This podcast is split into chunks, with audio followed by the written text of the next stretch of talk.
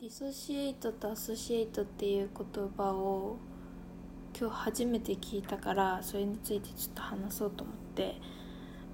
でまあこれは何で知ったかっていうととね相手の立場に立って考えるために必要なことはっていう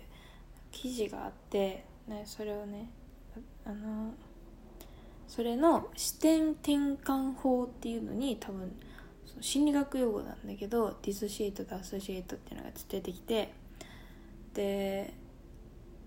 そうそうそう。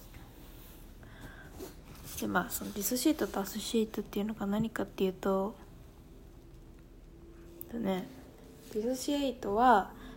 dissociate はこう自分自身の姿を客観的に見ている状態を心理学用語で言ってでアソシエイトはその、まあ、反対で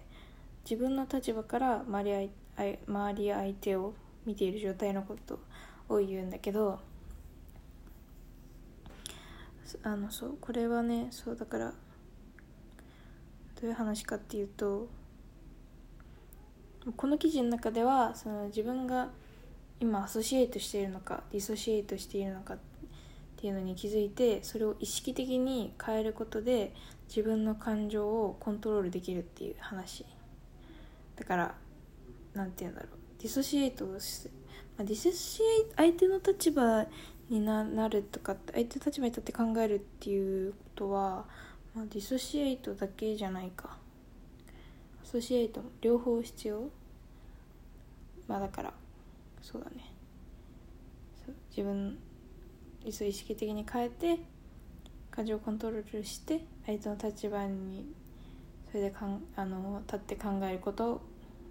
ができるっていうそういう話ででこれをねしかもこれを知ってなんで話そうか話そうと思ったかっていうとあの私が昔の昔そうあるちょっと話を思い出して自分が経験経験した？うん、でそれとなんかちょっとつながってると思ったのがことがあってそれは何かっていうとあの小学校のその3年生ぐらいの時に学校なんか友達が心理テストみたいな感じでいや別に全然本とかに書いてあるとかじゃなくて普通に直接言われたやつなんだけど心理テストなのかなあれ、まあ、とにかく、まあ、それが何かっていうとえっとねなんかちょっと詳しくは忘れちゃったんだけど例えばなんだ昨日の夜ご飯の時のことを思い出してくださいみたいな感じで言われてでそのご飯のメニューとかだけじゃなくて自分がまあ例えばなんだろう食テーブルに、まあ、椅子に座ってます。ご飯を食べてますみたいな。でそこから何が自分は今頭の中で何を想像してますか？何が見えてますかって頭の中に。何が見えてますかってやつでで友達はあの例えばなんだろう、まあ、もちろんご飯のうんなんかメニュー。なんかハンバーグみたいなハンバーグがあってあとは親の顔が見える。っていうのって言ったのね。でその時私はもうあなんだろうどう考えてもどう頭をこう曲げてもあの自分の姿を上から見てるっていう上からだったり横からだったりなんかもうとにかく自分視点じゃなくて他人から見た自分みたいな。だから自分もそのなんていうの自分のその映像の中に昨日の夜ご飯思い出した映像の中に自分もいる。うん。客観的に自分を見てる状態のを想像しかそれしか想像できなくてでまあそれはねその時はただなんかそれがそのテストテストっていうか何かっていうとなんかそ私はそれを言ったらなんかそれね。お化けの視点だよみたいなことを言われたっていうそういうな怖い記憶怖い思い出があって。でまあその時からそうなんだけどその時もなんかねまあそう今でいうドローンでカメラがついたドローンが私の周りを飛び回ってるくらい 本当に何だろう自分視点以外は自分のことを前からから前からも上からも後ろからも横からも斜め後ろからも全部想像できるんだけど想像できるしそういう映像が頭に浮かぶんだけどどうしても自分視点の映像っていうのが浮かばなくて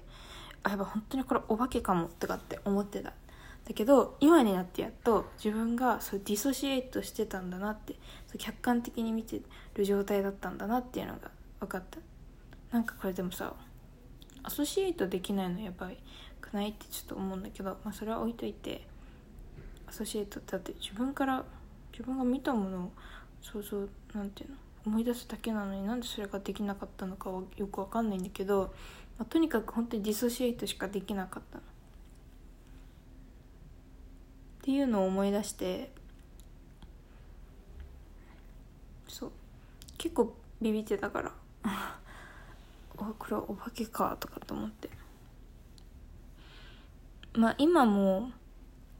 まあ、今もっていうかそう昔そのディソシエイトしてた時から結構そなんだろうな。人が考えてることをうん人の気持ちをちょっと汲み取るのがちょっとことがうと得意っていうとなんかあれだけど、まあ、ちょっとうまくできたりとかそういうところがあったからあまあでもやっぱり客観的にまあそれは多分いいことも悪いこともあると思うんだけど客観的に見れてたのかなって思いましたね。そうで今はまあさすがにちゃんとアソシエイトのも想像できるんだけどそれでもやっぱりディソシエイトの映像の方が強いかな。パッて頭がって想想像した時に最初はやっぱディソシエイトがうんディソシエイトの映像が浮かぶかなっていうなんか面白い気づきでした。